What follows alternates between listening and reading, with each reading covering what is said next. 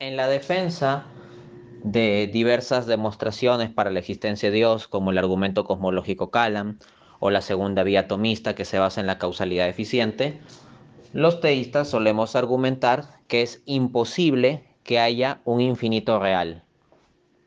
Así, por ejemplo, respecto al Kalam, se dice que hay una imposibilidad de que haya una sucesión infinita de eventos como que el universo fuese eterno.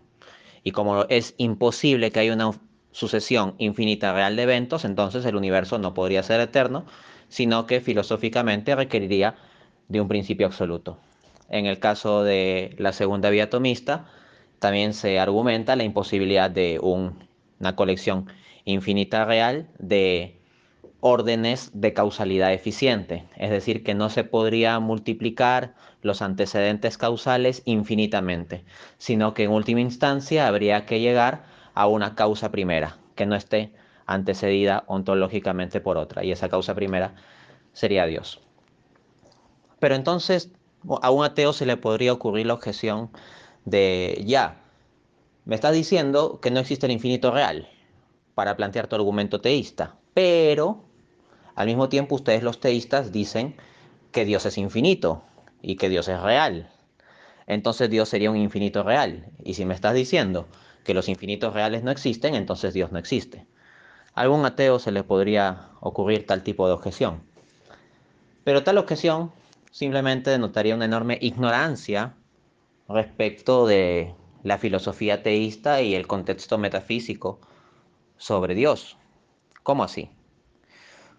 Cuando en la defensa de los mencionados argumentos teístas o similares se habla de la imposibilidad de un infinito real, se está hablando del infinito cuantitativo, es decir, un infinito compuesto por partes distinguibles o separables, potencialmente separables, al menos. Un infinito cuantitativo sería un infinito compuesto por cantidades, de tal modo que virtualmente uno podría asignar incluso números naturales.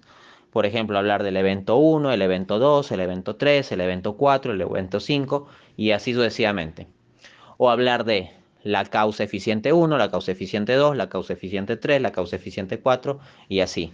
Entonces, es respecto de infinitos cuantitativos que los teístas negamos que puedan ser reales. Simplemente puede haber infinitos cuantitativos potenciales, es decir, como tendencias de series que van creciendo indefinidamente sin nunca llegar propiamente a una cantidad infinita porque esto lleva a absurdos, los cuales he detallado ya en mi trabajo publicado en conferencias y debates. La infinitud de Dios, en cambio, no es cuantitativa. La infinitud de Dios es cualitativa. Porque en el teísmo clásico, desde la doctrina de la simplicidad divina, afirmamos muy fuertemente que Dios no está compuesto por partes. Y si Dios no está compuesto por partes, entonces en Él no hay tal cosa como la división de esencia de 1, 2, 3, 4, 5, 6, 7. No. O sea, Dios en cuanto a su sustancia, en cuanto a su esencia, es absolutamente uno y absolutamente simple a nivel ontológico, en tanto no está compuesto por partes.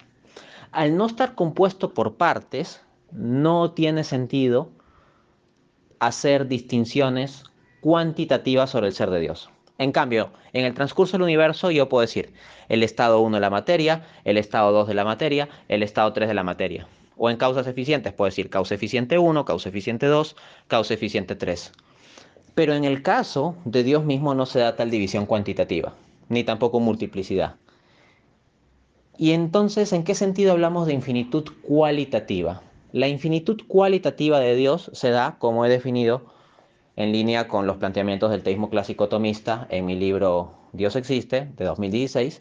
La infinitud se da no porque Dios tenga una colección infinita de partes en sí, sino porque a Dios no le falta ninguna plenitud del ser. O sea, Dios no está, por decirlo así, finitado, no está limitado, no está restringido en alguna perfección sino que todo lo que sea alguna perfección metafísica pura del ser, Dios lo tiene sin ninguna limitación, porque no hay nada extrínseco que se le imponga o que lo limite. Entonces, Al tener la plenitud del ser sin verse limitado, decimos que es ilimitado, que es infinito. Pero esto en términos de plenitud del ser, cualitativa, no en términos de una acumulación cuantitativa de partes divisibles o multiplicables. Queda pues respondida la objeción.